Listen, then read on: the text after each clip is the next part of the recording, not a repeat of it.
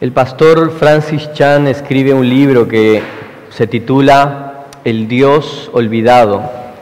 Y él en este libro argumenta lo siguiente, que el estado actual de la somnolencia del cristianismo es debida a la falta de el Espíritu Santo en la iglesia. Y él dice así: Desde mi perspectiva, el Espíritu Santo es trágicamente abandonado y olvidado. Aunque ningún evangélico negaría su existencia, estoy dispuesto a apostar que hay millones de asistentes a las iglesias en todo lugar que no pueden decir con confianza que han experimentado su presencia o su acción en sus vidas en este año anterior y muchos de ellos no creen que puedan experimentarla. Afuera de estas paredes hay un mundo perdido que no está sorprendido con nuestra liturgia y nuestra religión. Vivimos en tiempos difíciles, donde las personas no creyentes han sido vacunadas en contra del cristianismo por las interminables errores de la iglesia en el transcurso de la historia. Y hoy en día, fuera de estas paredes, las personas viven sin Cristo porque ven una iglesia sin el poder de Cristo, que niega en sus vidas el poder de Cristo. Es esta ausencia de vida y de vivir aquello que predicamos, lo que las personas de afuera no les sorprende. Por tanto, la única forma de que nosotros podamos vencer esas barreras que hemos nosotros mismos creado, creados, es vivir vidas que sean impactadas por el Espíritu Santo, que no se moldean a este mundo. Vidas que sean muy parecidas a la vida de Pedro y de Juan, que cuando los malvados los estaban castigando y estaban escuchando, los estaban enjuiciando, los estaban, estaban yendo en contra del Evangelio, podían reconocer, a pesar de todo eso, y podían reconocer en Pedro y en Juan y decir, ellos habían estado con Jesús. A pesar de todo, a pesar de que no escuchaban, decían, ellos estaban con Jesús. Eso es algo que sucede en tu vida. Cuando la gente te ve, dice asombrado y dice, acá hay algo diferente. Él dice que es Jesús obrando en su corazón. Dicen eso de tu, de tu vida. Hoy vamos a estudiar el cuarto problema del cristianismo, que es la religión sin el Espíritu Santo. Y vamos a leer en Efesios capítulo 1, los versículos 15 al 23. Dice así, por esta, por esta razón también yo, habiendo oído de la fe en el Señor Jesús que hay entre ustedes y de su amor por todos los santos, no ceso de dar gracias por ustedes, mencionándolos en mis oraciones. Pido que el Dios de nuestro Señor Jesucristo, el Padre de Gloria, les dé espíritu de sabiduría y de revelación en un mejor conocimiento de Él. Versículo 18.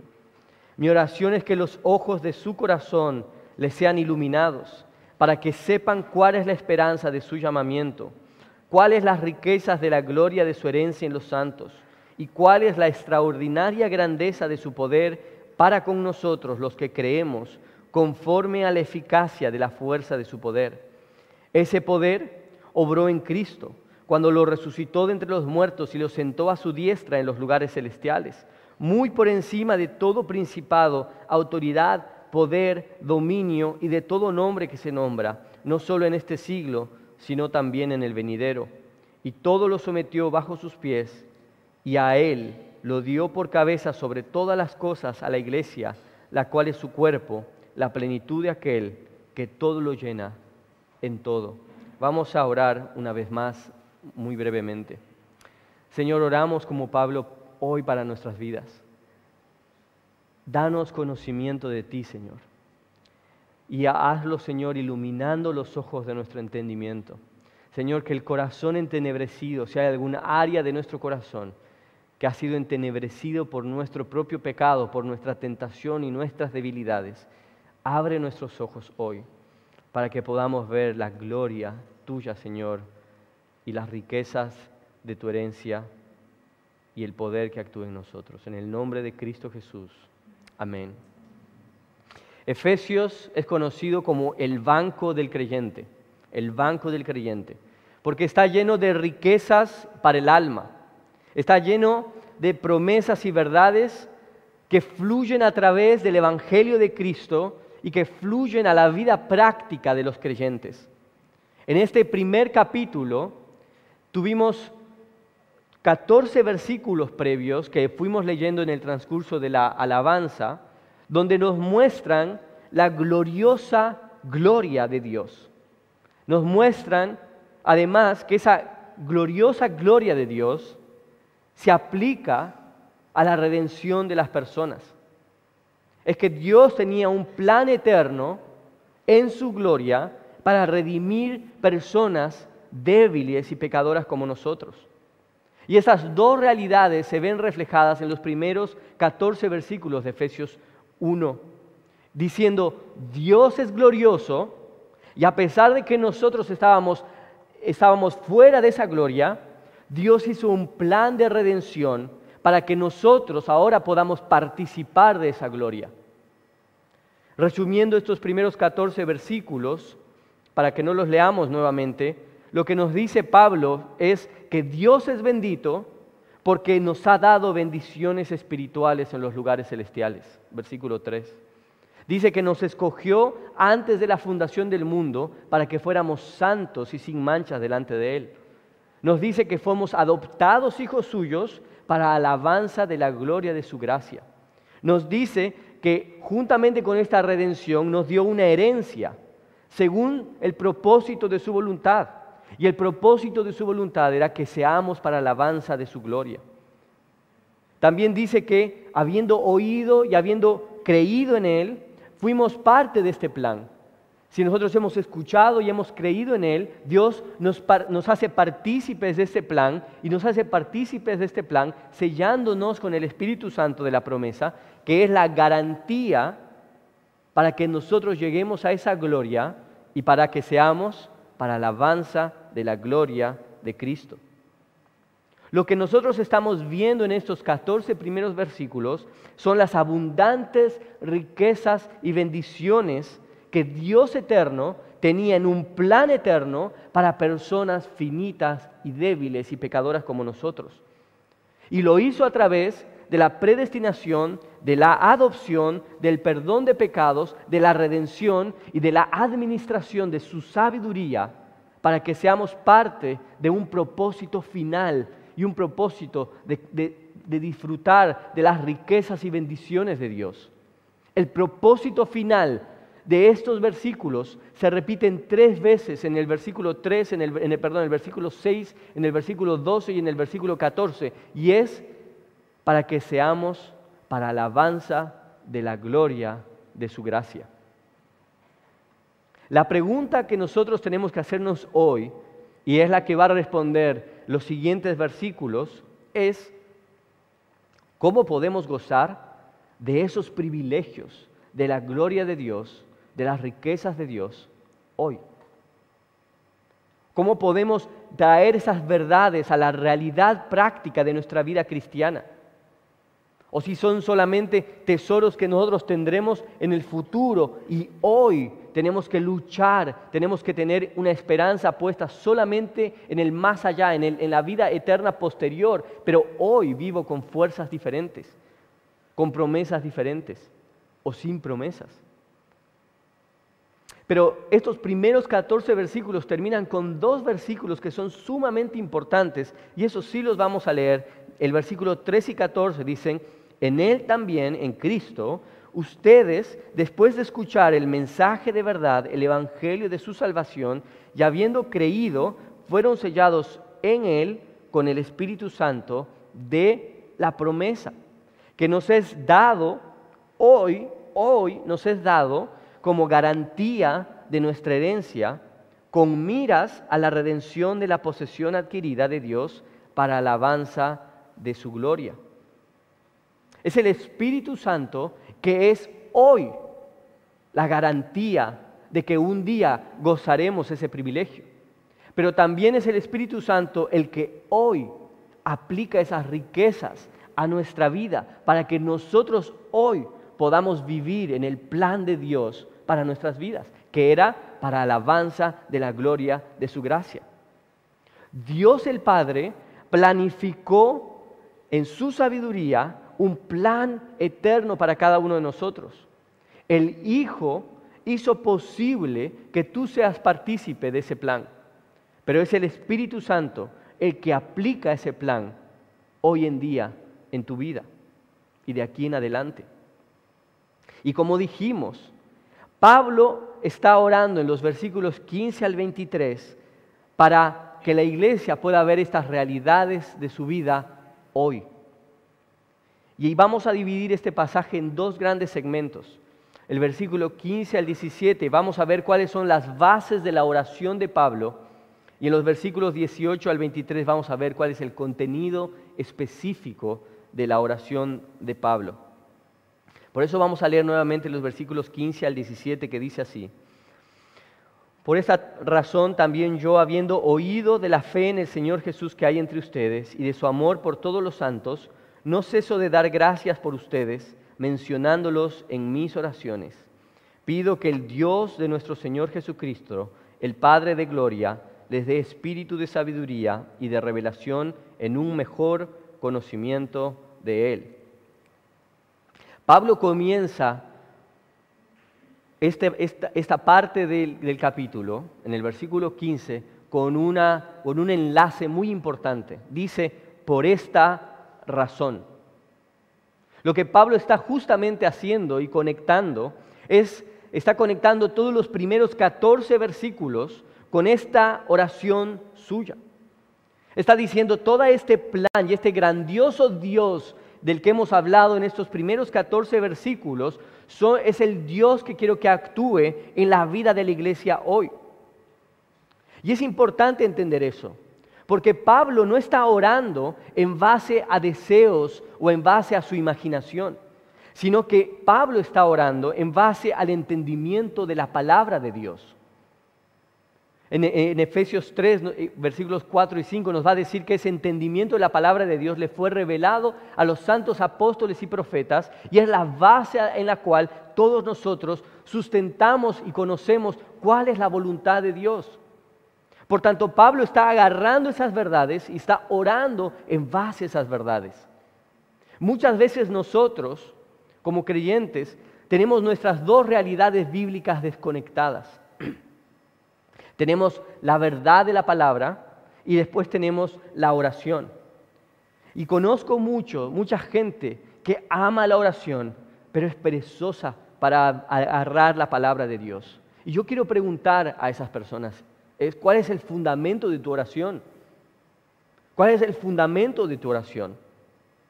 ¿Solamente es la guía de tu corazón? ¿Solamente es lo que guía tu corazón? En 1 Corintios 14, 15 nos dice Pablo que debemos orar con la palabra y el entendimiento. Dice así, oraré con el Espíritu, pero también oraré con el entendimiento. Oraré con el entendimiento. John Bunyan tiene un libro que es precioso, que se llama Orando en el Espíritu. Y ahí John Bunyan destaca algo que me gustó mucho y quería compartirlo con ustedes. Dice, esta razón, orar con entendimiento, orar la palabra de Dios, es la razón por la cual nuestro Señor Jesucristo dejó de orar por liberación aunque su vida peligraba. Él dijo que podía orar a su Padre y que Él podría enviarle doce legiones de ángeles, pero ¿cómo entonces se cumplirían las escrituras? Las escrituras no garantizaban esa oración porque Él tenía que morir por nuestros pecados. ¿Cómo estás orando? Esa es la verdadera oración, aquella oración que surge de la palabra de Dios, que surge de las promesas de Dios y que se y descansa completamente en ellas. En segundo lugar, vemos que Pablo dirige su oración a Dios Padre. Pero lo que es precioso en estos versículos es que Pablo utiliza dos títulos que no utiliza de forma frecuente y que revelan en cierto sentido parte del fundamento de por qué Pablo está orando de esta manera. Él nos da, le da dos títulos a Dios Padre. Dice, el Dios de nuestro Señor Jesucristo.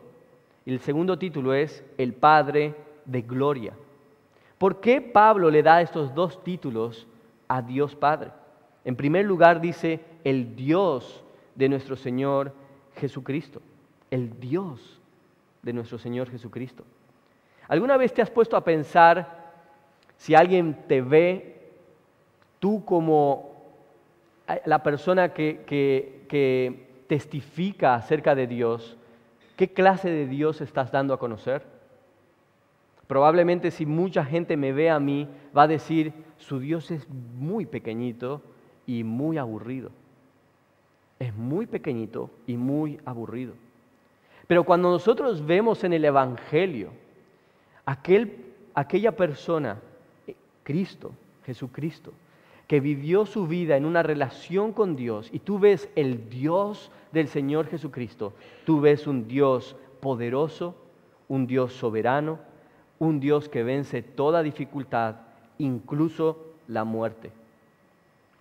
Vemos un Dios en el cual su plan eterno está demostrado y en el cual muestra toda autoridad en su plan eterno para su Hijo, de manera que no hay nada, ni aun la muerte, que pueda detener su plan eterno. Ese es el Dios de nuestro Señor Jesucristo.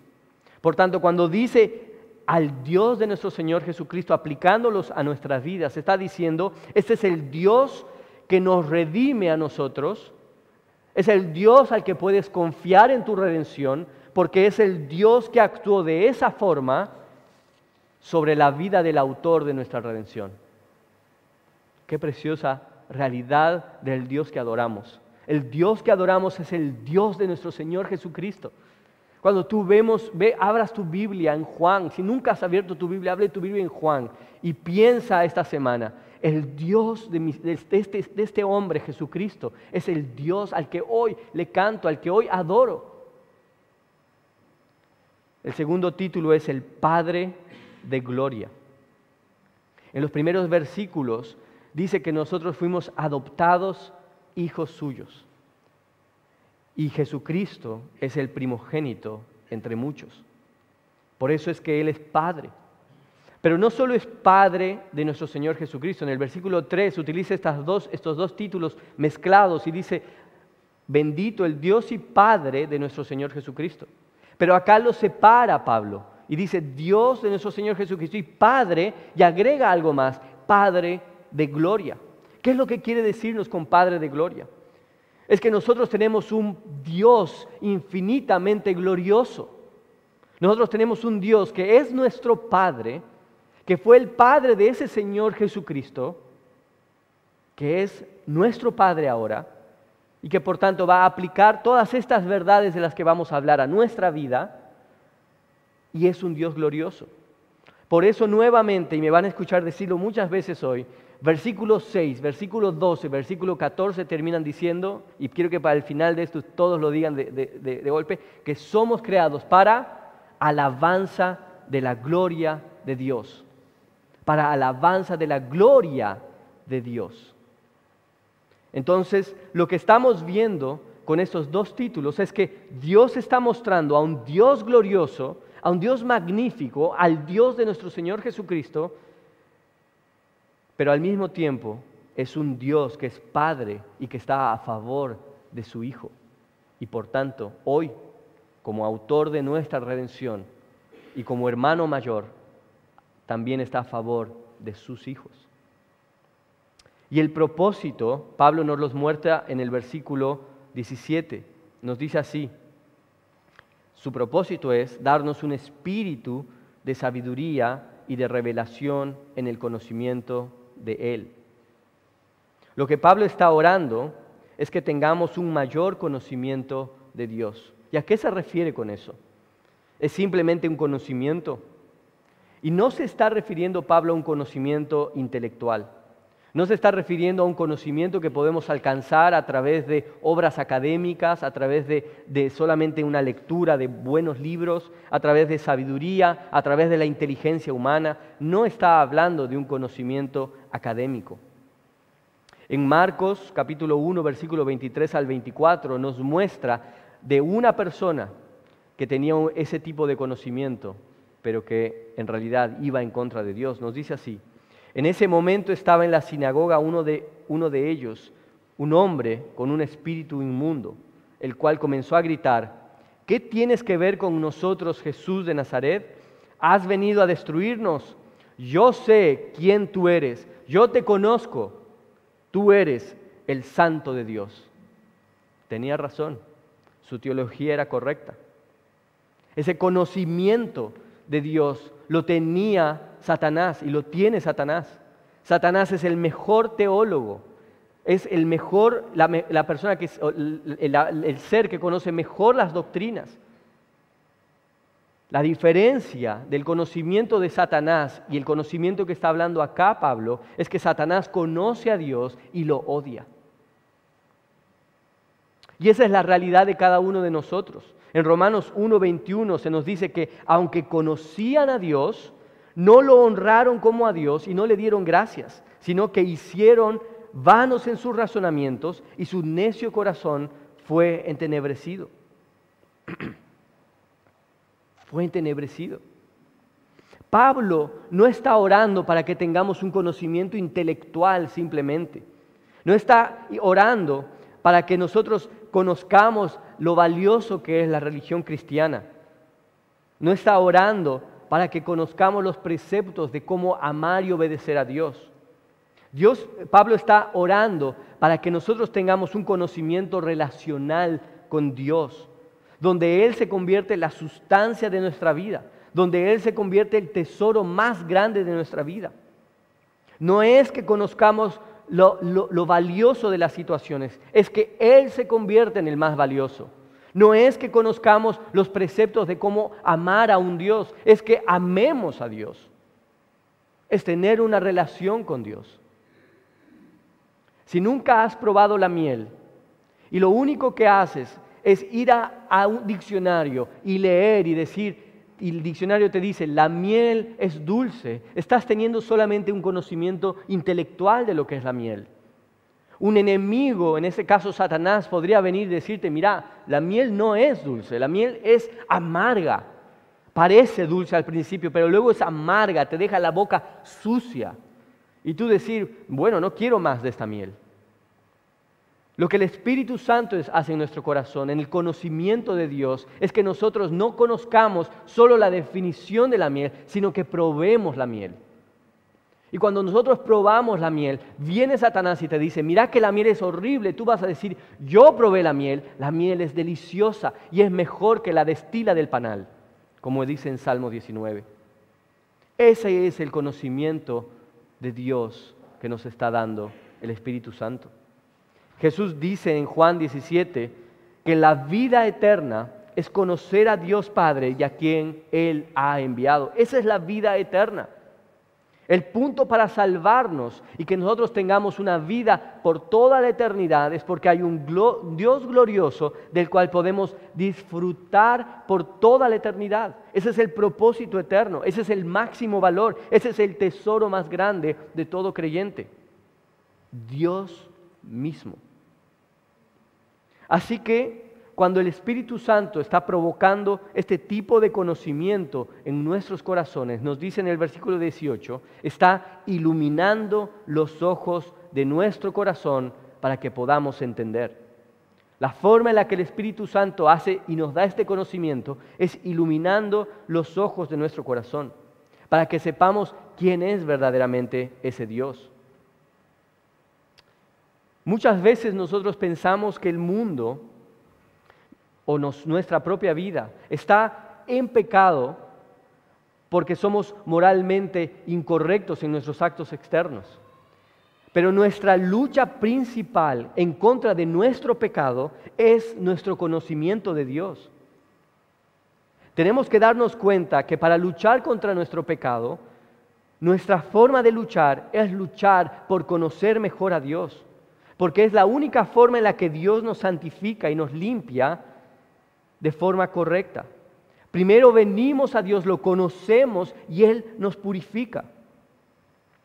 Si nuestro pecado nos hace ver borroso a Dios. Esto es lo que dice Efesios 4, 18 al 19 cuando está hablando acerca de la vida de los gentiles. Él va a decir que la vida de los gentiles es una vida de personas que viven en impureza, que viven en sensualidad, que viven en vanidad, que viven una vida alejada de Dios. Pero ¿por qué viven en sensualidad, en banalidad, en impurezas? Nos dice porque su conocimiento fue entenebrecido, porque son ignorantes de Dios, porque tienen un duro corazón y han sido insensibles a Dios. Su pecado final, su vida alejada de Dios, es, es, la consecuencia de no conocer a Dios. Por tanto, nuestro objetivo es conocer a Dios más profundamente. Es dar alimento a la raíz de nuestra fe. No es a colocar las frutas artificiales en el árbol, es poner agua en la raíz, en la raíz de nuestro árbol para que dé frutos verdaderos. Por esa razón, la obra del Espíritu Santo cuando nos abre los ojos es práctica. Por eso el conocimiento de Dios es práctico. No es un conocimiento intelectual, es un conocimiento que transforma nuestro corazón. En varios versículos de la Biblia nos dice cómo obra el Espíritu Santo y lo hace abriendo nuestros ojos a Dios y luego eso hace de que podamos vivir una vida cristiana conforme a su propósito. Dice que nos ayuda a dar testimonio en Marcos 13:11, Lucas 12:12. Nos dice que nos da consuelo, nos da aliento y nos da fortaleza en Salmos 13, Juan 14, Hechos 9, Hechos 13, Hechos 15, en 1 Corintios 2, en 1 Juan 5 nos permite ser libres del pecado y de la tentación que nos asedia en Romanos 8.2. Nos da frutos espirituales en Gálatas 5, 22 al 23. Nos da esperanza, nos da poder, nos da fuerza, nos da vida, nos da libertad en Romanos 8, 10 al 11, en 2 Corintios 3, 17. El conocimiento de Dios es un conocimiento que transforma y es un conocimiento práctico. En los siguientes versículos, Pablo nos va a dar tres verdades esenciales y específicas por las cuales está orando para que se abran los ojos de la iglesia en Éfeso a través del Espíritu Santo. Nos dice, para la esperanza de nuestro llamado, para la herencia de los santos y para que el poder, para que podamos ver el poder que actúa en nosotros. Pero quiero que te des cuenta cuando leamos estos versículos, que le vamos a leer versículo 18 al 19, que ninguno depende de ti. Y vamos a leerlos. Dice así, mi oración es que los ojos de su corazón les sean iluminados para que sepan cuál es la esperanza de su llamamiento, cuáles son las riquezas de la gloria de su herencia en los santos y cuál es la extraordinaria grandeza de su poder para con nosotros los que creemos conforme a la eficacia de la fuerza de su poder. En estos dos versículos y en estas tres verdades Pablo no está colocando en ningún momento que estas verdades dependen de ti. No está diciendo en ningún momento que dependen de ti. Dice que es su llamado, que es su herencia y que es su poder. Lo que quiere que tú hagas es que lo veas. Lo que quiere que tú hagas es que lo conozcas, es que tu corazón sea iluminado a ese conocimiento de su llamando, de su herencia y de su poder. La primera verdad es la esperanza de su llamamiento. El llamado es también traducido como vocación. Y la vocación es todo aquello para lo cual nos inclinamos a hacer. Alguien tiene vocación de ser maestro es porque se inclina a enseñar. Alguien tiene vocación a médico porque se inclina hacia la biología o hacia el querer ayudar a los demás. Alguien se inclina hacia algo. Y cuando está hablando acerca del llamamiento espiritual, está hablando acerca justamente de la inclinación que tenemos para aquella realidad espiritual a la que fuimos creados. Es decir, que la esperanza de nuestro llamamiento es la inclinación de nuestro corazón para cumplir aquello para lo cual fuimos creados. Y fuimos creados para Efesios 1, capítulo 1, versículos 6, 12 y 14, para alabanza de la gloria de su gracia. Entonces, La esperanza para la cual está orando es que podamos nosotros entender que nuestros ojos son abiertos para que veamos que nosotros vamos a gozar de esa gloria, que tenemos esperanza de que un día vamos a disfrutar en la plenitud esa gloria. Él quiere que tus ojos sean abiertos a la belleza y a la hermosura del Señor y que un día vas a disfrutar completamente de esa hermosura. Ahora, esto no es esperanza si tú odias a Dios.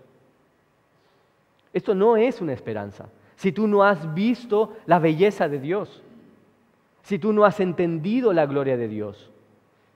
Muchos pueden decir, yo quiero tener esa esperanza de llegar al cielo, pero para querer llegar al cielo no necesitas haber visto a Dios. Cualquier persona quiere sensata, cualquier persona sensata, quiere el cielo, pero no quiere necesariamente a Dios en el cielo. Cualquier persona puede desear querer estar en el cielo, teniendo una ilusión de lo que es el cielo, lo que es un mejor lugar, pero no le interesa si está Dios finalmente ahí. Aquellas personas en las cuales el conocimiento de Dios ha sido revelado en su corazón, en realidad se dan cuenta que la esencia del cielo, aquello que hace que el cielo sea glorioso, es Dios mismo. Y por tanto, si no está Dios en el cielo, el cielo no es cielo. No vale la pena estar en ese lugar. La verdadera esencia del cielo es Dios mismo y la proyección de esa esencia es la gloria de Dios para la cual nosotros vivimos. Y nosotros, y Pablo está orando para que nosotros y la iglesia tengan los ojos abiertos a esa esperanza de la gloria de Dios. La segunda razón por la cual Pablo está orando es o son las riquezas de la gloria de la herencia en los santos. Y toda esta frase que parece medio rebuscada, en realidad es una frase que ha complicado un poco a aquellos que han querido interpretarla. Y hay un debate chiquito, un debate chico acerca de cuál es la interpretación correcta de, este, de esta parte, las riquezas de la gloria de su herencia en los santos. Porque el debate está en cuál es la herencia, a qué herencia se está refiriendo. Es decir, ¿Es la herencia que Dios tiene preparada para los creyentes? ¿Es, ¿La herencia es para ti, en otras palabras? ¿O es que los santos son la herencia de Dios? Los santos son la herencia de Dios. Y para ambas interpretaciones hay profundos versículos, está llena la Biblia de ambas realidades y el contexto mismo permite interpretar de ambas formas. Y personalmente creo, entre más lo he meditado, es que ninguna de las dos se contradice y que probablemente las dos tengan razón. Y en este mismo versículo.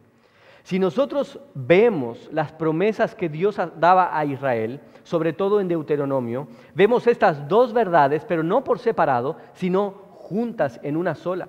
En Deuteronomio 6, versículos 7 al 8, Dios da la promesa a Israel y les dice, ustedes serán mi pueblo.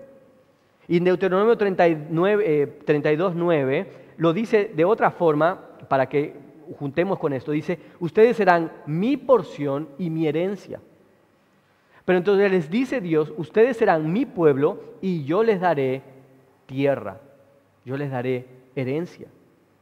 Dios les daría una tierra con un propósito de separarlos o santificarlos para que ellos sean un pueblo para Él. ¿Entienden? Él les daría una herencia, les daría las riquezas, les daría la tierra, les daría una porción para que eventualmente ellos sean santificados como un pueblo santo para que sea la herencia de Dios en estos versículos nos dice que Él da las riquezas que le pertenecen a Él para que eventualmente nosotros seamos su herencia. Y cuando digo nosotros, ¿qué palabra usa? Santos, para que los santos seamos su herencia. Obviamente no se está refiriendo a riquezas materiales, sino espirituales, probablemente conectados al versículo 3 que decía, bendito el Dios y Padre de nuestro Señor Jesucristo, que nos ha dado bendiciones espirituales en los lugares celestiales. En otras palabras, lo que Dios está haciendo es darnos riquezas espirituales para que nosotros seamos transformados en santidad, para que eventualmente seamos un pueblo santo para Él. Hay dos ejemplos en la palabra que son muy claros. Uno es el ejemplo de Cristo como esposo y la iglesia como esposa en Efesios 5, 27, 25 al 27. Dice así, que Cristo murió y se sacrificó para santificarla, habiéndola purificado por el lavamiento del agua con la palabra, a fin de presentársela a sí mismo una iglesia en toda su gloria, sin que tenga mancha ni arruga ni cosa semejante, sino que fuera santa e inmaculable. Dios, Cristo, hizo todo lo posible para darnos las riquezas espirituales del perdón y la redención, para que nosotros eventualmente, sin mancha, seamos su esposa sin mancha, santa delante de Él. Segunda Tesalonicenses 1.10, cuando está hablando de la segunda venida de Cristo, dice, cuando Él venga, ¿para qué? Para ser glorificado en sus santos en aquel día, para ser admirado entre todos los que han creído. Él va a ser admirado, glorificado en sus santos. Dios nos está dando todas las riquezas de su herencia para que eventualmente nosotros en santidad seamos las riquezas de su herencia. Para que nosotros seamos finalmente su herencia, el pueblo adquirido por Dios, nación santa. Y en esta santidad, finalmente, Dios será glorificado. Versículos 6, 12, 14, para alabanza de su gloria. Por eso también en el, capítulo 4 Pablo va a continuar diciendo que su iglesia está siendo transformada a la estatura de Cristo, nos está santificando a la estatura de Cristo para alabanza de su gloria, porque Cristo es la imagen de su gloria.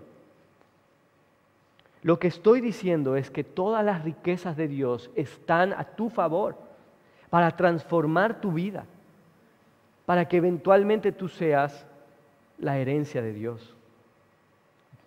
Esto es impresionante. El Dios de nuestro Señor Jesucristo es tu Dios. Es el Dios que está a tu favor. Gracias a Cristo está a tu favor. No está en contra de ti. Este Dios te santifica. Este Dios, por más torpe que seas, va a permitir que termines la carrera. Porque tú le perteneces. Nadie te arrebatará de su mano. Nadie te arrebatará de su mano. Tú eres su herencia. Y Él te da todas las riquezas de su herencia para que seas quien tienes que ser en santidad. La tercera verdad nos dice que es que podamos ver la supereminente grandeza de su poder. Dios no solo nos da la esperanza de nuestro llamamiento, para que eventualmente nosotros podamos esperar de que estaremos en esa gloria magnífica, no solamente nos dice que nosotros, que Dios está a favor nuestro, para que nosotros alcancemos esa gloria magnífica, sino que nos dice que Dios es capaz de hacerlo porque Él tiene el poder para lograrlo.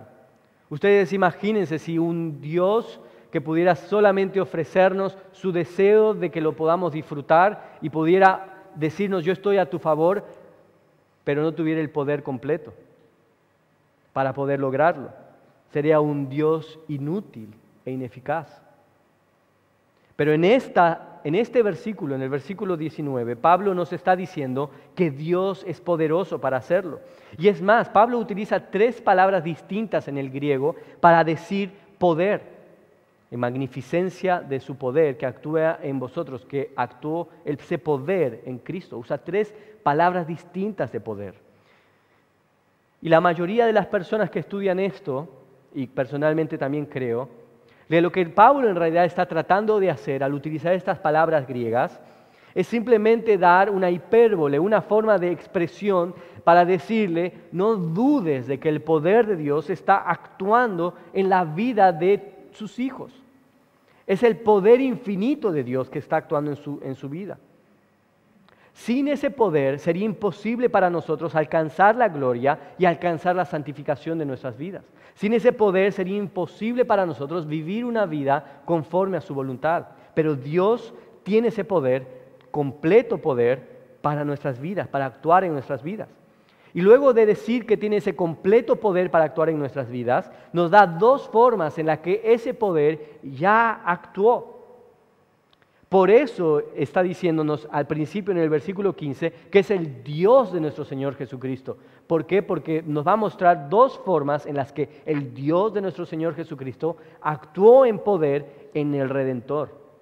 Y nos dice que actuó en poder en nuestro Redentor, resucitándolo de los muertos y sentándolo a la diestra en los lugares celestiales. Dice en el versículo 20 al 23, ese poder que actúa en nosotros, obró en Cristo cuando lo resucitó de entre los muertos y lo sentó a su, y lo sentó a su diestra en los lugares celestiales, muy por encima de todo principado, autoridad, poder, dominio y de todo nombre que se nombra, no solo en este siglo, sino también en el venidero. Y todo lo sometió bajo sus pies y a él lo dio por cabeza sobre todas las cosas a la iglesia, la cual es su cuerpo, la plenitud de aquel que todo lo llena en todo. Este poder actuó en Cristo resucitándolo de los muertos.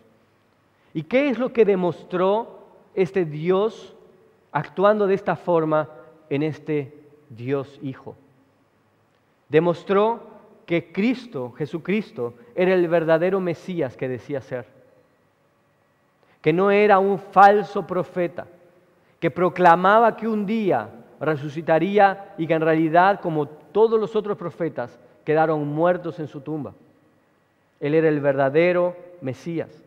Demostró que el pecado no podía vencer a Cristo.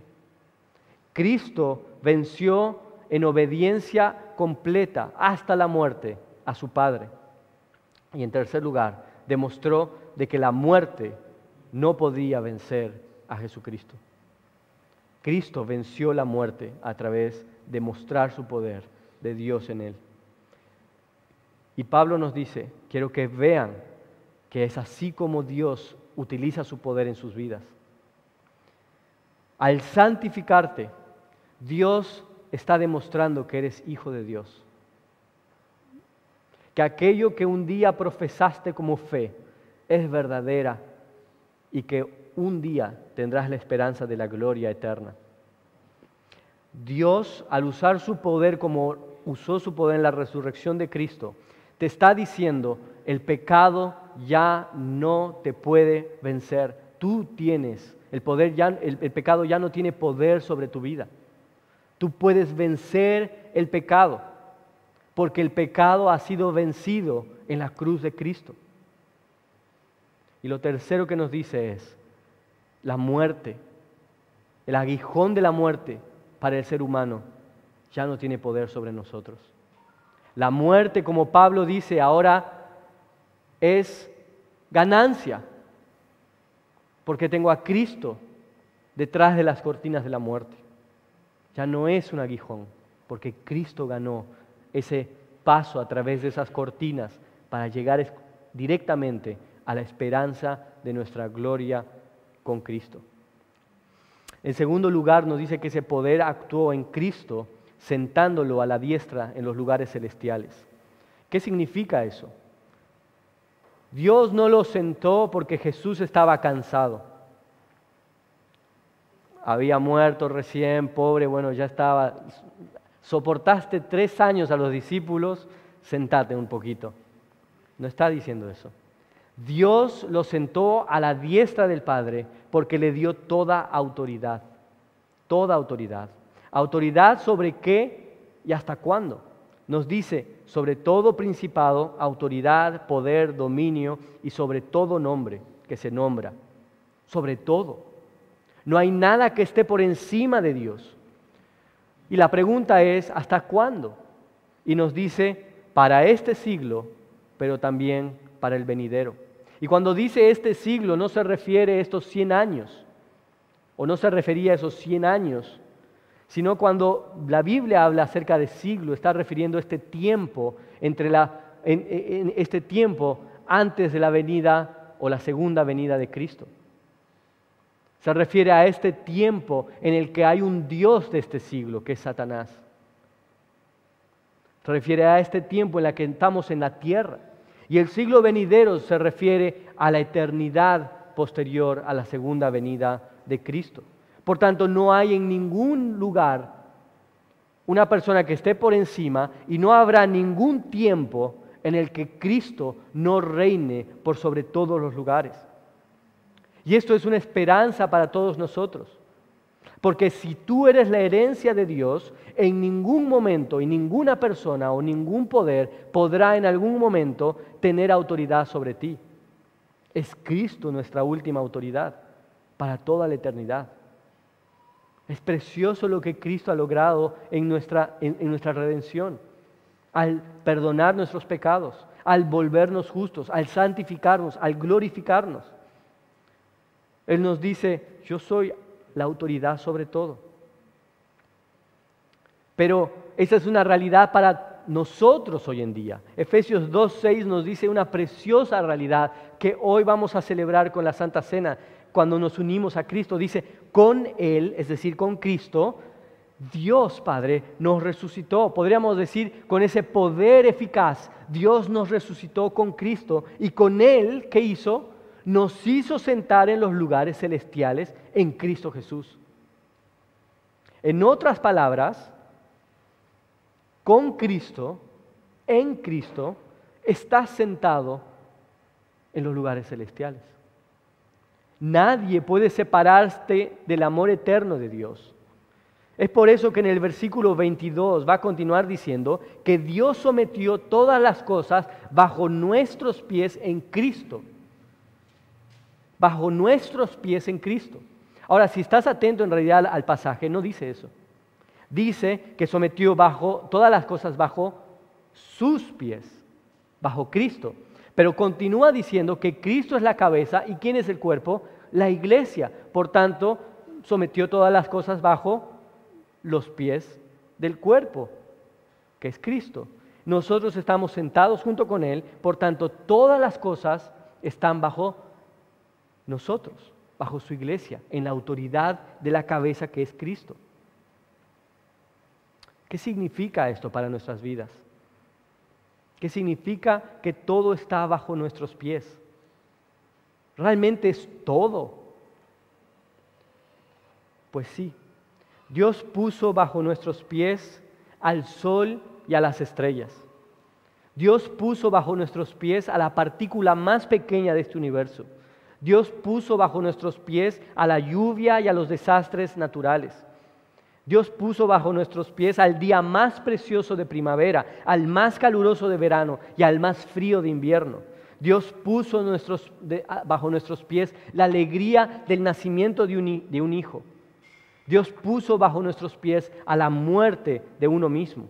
Dios puso bajo nuestros pies el dolor y la felicidad, la persecución, la desnudez, la espada y la paz.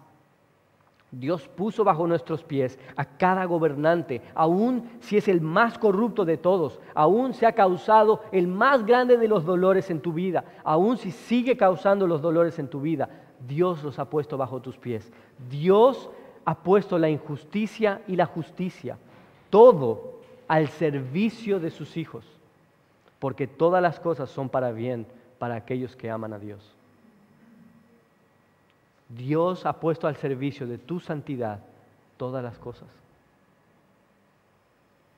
Y esto es lo que hace el Espíritu Santo en nuestras vidas. Abre nuestros ojos para que podamos entender, entender estas riquezas de la gloria de Dios actuando en nuestras vidas. Se dice que había un famoso coleccionista hace muchos siglos atrás, que le encantaba recolectar sobre todo arte en una noticia se escuchó acerca de una obra maestra, de un cuadro que había estado perdido por muchos años. Interesado para poder adquirirlo, al ser un hombre con mucho poder, empezó a mandar a sus siervos para buscarlo en los diferentes lugares. Lo buscaron por todos los rincones de Europa. Buscaron y buscaron por años y años y años. Finalmente este hombre, con la edad, murió. Como no tenía descendencia en el pueblo donde él vivía, abrieron la bodega donde él tenía toda su, colección de arte y empezaron a subastar todas sus, sus pertenencias. Cuando levantaron y cuando acomodaron todos los lugares, la obra de arte que él había buscado casi durante toda su vida estaba entre su colección. Nosotros vivimos como este coleccionista. Nosotros nos pensamos muchas veces cuando peleamos contra el pecado y decir, ¿por qué no puedo vivir una vida conforme a la voluntad de Dios? Y nos olvidamos que Dios está actuando en nosotros. Nos olvidamos del poder que Dios actúa en nosotros, como actuó en Cristo. Vivimos con los ojos mirando para el futuro y no vemos cómo Dios puede actuar en nosotros. Y la oración de Pablo es que nosotros podamos tener los ojos abiertos para la iluminación del poder de Dios en nuestras vidas. Que nosotros podamos orar por conocimiento de Dios, el conocimiento real, y decir, Dios, quiero conocerte de una forma real para que tú puedas aplicar todas estas verdades a mi vida, para que yo pueda vivir una vida de santidad, para que yo sea tu herencia para que yo pueda tener una esperanza viva en ti. Necesitamos al Espíritu Santo en nuestras vidas. Y eso lo diferencia de una simple religión, con actos o pensamientos o conocimientos superficiales, sino es un acto de la soberana mano de Dios obrando en el corazón de las personas, transformando nuestras vidas en santidad para que seamos un pueblo suyo. No vivamos con las promesas de Dios en nuestra bodega. Vivamos con el Espíritu Santo en nuestros corazones, que transforma nuestra vida a la imagen de su Hijo. Vamos a orar. Señor, gracias por tu Espíritu Santo, que es la promesa que Cristo nos dio en Juan 16, diciéndonos que era mejor que Él se vaya porque vendría un consolador y que Él nos recordaría todas las palabras que Jesús nos había dado, para que en medio de tu palabra tú puedas hacer la vida en nuestros corazones. No para que la palabra sea un medio simplemente del conocimiento intelectual, sino para que sea el medio para provocar vida en nuestras vidas. Y por eso te decimos, Señor, que te necesitamos Necesitamos que obres a través de tu Espíritu Santo, que nos has dado como arras de nuestra herencia hasta que se cumpla, Señor, la herencia de los santos para la alabanza de tu gloria. Ayúdanos a vivir para tu gloria. Ayúdanos a vivir bajo la esperanza de nuestro llamamiento. Ayúdanos a vivir con las riquezas de tu herencia, siendo nosotros tu herencia en santidad. Ayúdanos a vivir bajo el poder que actúa en nosotros que actúa en Cristo. Ayúdanos a ver el Evangelio y que el Evangelio sea el que transforme, que cuando veamos el Evangelio veamos al Dios que está detrás de ese Evangelio, el Dios de nuestro Señor Jesucristo, el Padre de Gloria, que actúa en nosotros. Realmente, Señor, sorpréndenos con las realidades de quién eres. Necesitamos conocerte más. Te pedimos eso, Señor, en el nombre de Jesús. Amén.